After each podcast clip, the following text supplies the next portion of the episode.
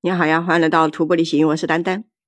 今天呢，我要跟你分享一个尼泊尔 EBC 有一个特别经典的地方，就是叫高桥山哈。嗯，这个呢是被他们翻译为这个中文以后这个名字，但是其实英文它不是这么叫的。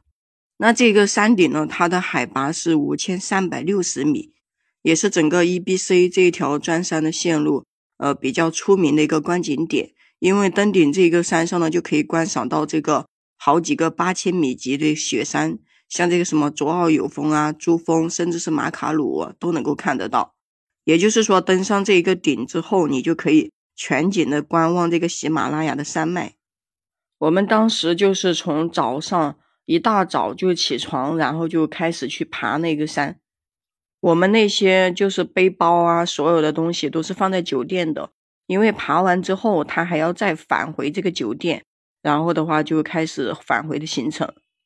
我们酒店的那个海拔就已经是五千零几十米，所以呢，往这个高桥山爬的时候，哎呦，真的就是那种特别的难爬。因为越爬的话，它那个海拔就越来慢慢的越高。那我们在这个地方呢，因为在这个珠峰大本营不是遇到了其他的一些中国人嘛，所以一起爬。但是呢，我们自己的队友是还剩下了，就是四个男的，加上我一个女的，就是五个人，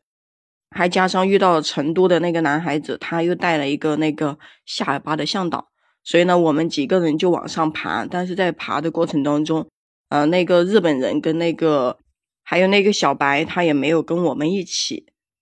他们的意思就是晚一点再去爬那个山，因为他们是不准备就是。嗯，当天就返程的，他们还要去别的地方，就是还要走一个更大的环线。但是我们的话就不用，我们就是走到这里就是一个呃最终的地方，然后呢就开始返程。我们去爬的时候，呃，就是慢慢爬，慢慢爬，就发现人与人之间这个距离拉得越来越远，就是前面一个，后面一个的，反正最后就变成了自己爬自己的，因为每个人都很累。嗯，也都不想等人，就是想尽快的爬到那个顶，然后呢拍几个照就赶紧下来了。所以等爬到那个顶的时候，呃，就只有那个三个男孩子加我一个女孩子，还有加一个下尔巴的向导。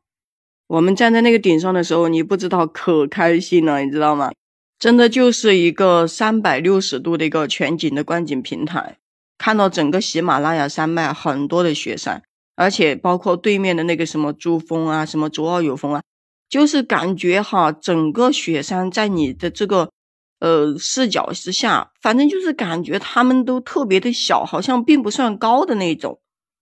就是你已经看不到那些雪山到底有多高，或者就是说没有感觉到它们特别的高，因为整个都离你呃首先有点远，然后呢就是我们都知道，站在一个山顶看远处的山峰，即使就是对面的山再高，可能对于你来说。那个山都不高，可能会变得很小。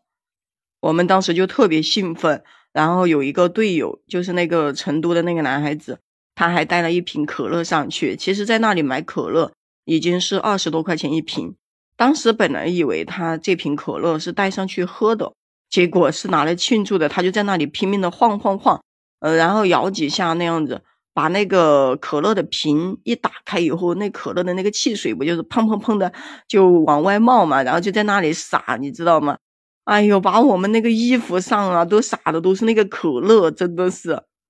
然后我们就说你好浪费可乐呀。本来是想说那瓶可乐到山上的时候，我们每个人喝一点，就当是庆祝了，因为不能喝酒嘛，在雪山就说喝一个可乐庆祝。结果被他这么一摇一晃一打开，对吧？那个可乐全冒出来了，一点都没有剩，真的是。我们也在那个顶上拍了很多的照片，呃，就是各种的合影啊，然后就是张开手臂的拍照啊，就整个照片，不管你从哪一个角度拍，都感觉你就是在这个雪山包围的里面。我们在上面拍了半天照以后，就开始返回去，结果等我们返回去到。那个酒店上来一点点，是吧？我们就遇到了另外一个队友，就是那个鞋子烂掉了的那个队友。然后我们说：“哎，你怎么不上去啊？”他就说他上不去了。他说才走了没多远就全吐了，所以他就是一直蹲在那里吐没完，他也就上不去，知道吧？我就在想，哎呀，还好今天是最后一天，最后一个观景台没去，真的挺可惜的。还有当时拍那个珠峰日落的时候，他也没有上去，我就感觉吧，嗯，还好这个行程是完成了，要不然的话，他走到后面可能会越来越难，因为这个高反的情况，嗯，可能会出现一些什么肺水肿啊之类的。但是我也觉得挺遗憾的，就是这个男孩子很多的这个观景平台他都没有走到。包括之前的什么楚坤啊，就是也是一个看雪山的一个观景平台，也包括这个呃珠峰大本营，包括珠峰大本营看日落的那个观景平台，他都没有到。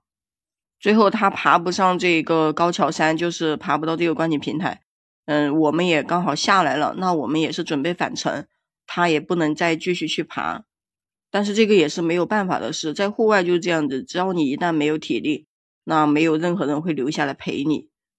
所以最后我们回到酒店，然后吃了一个午饭，嗯，就开始往回程走。但是回程的路呢，呃，也有一天它是不重复的，就是我们走的是一个环线嘛，然后就跟着那个下尔巴的向导，就一直走，一直那种，呃，从十二点多钟出发吧，一直到下午的五点多钟，就走到了一个酒店，就是中间它有一个酒店。嗯，让我们住一个晚上，这样子的话，这个行程不至于拉得太紧。但是越走到后面，才发现后面的这些酒店里面吃的东西更是少得可怜，真的没有多少东西吃，而且条件也不是特别的好。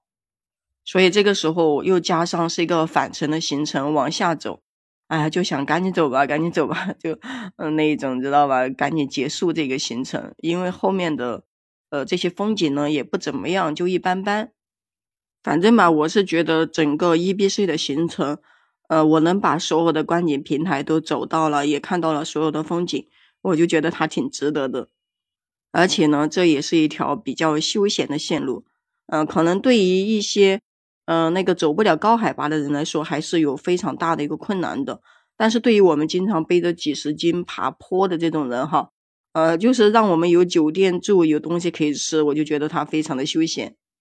而且这样子的地方哈，基本上是不会再来第二次，所以我觉得哈，能把所有的观景平台都走完，真的非常的幸运。而且每一天这个天气也都非常的好，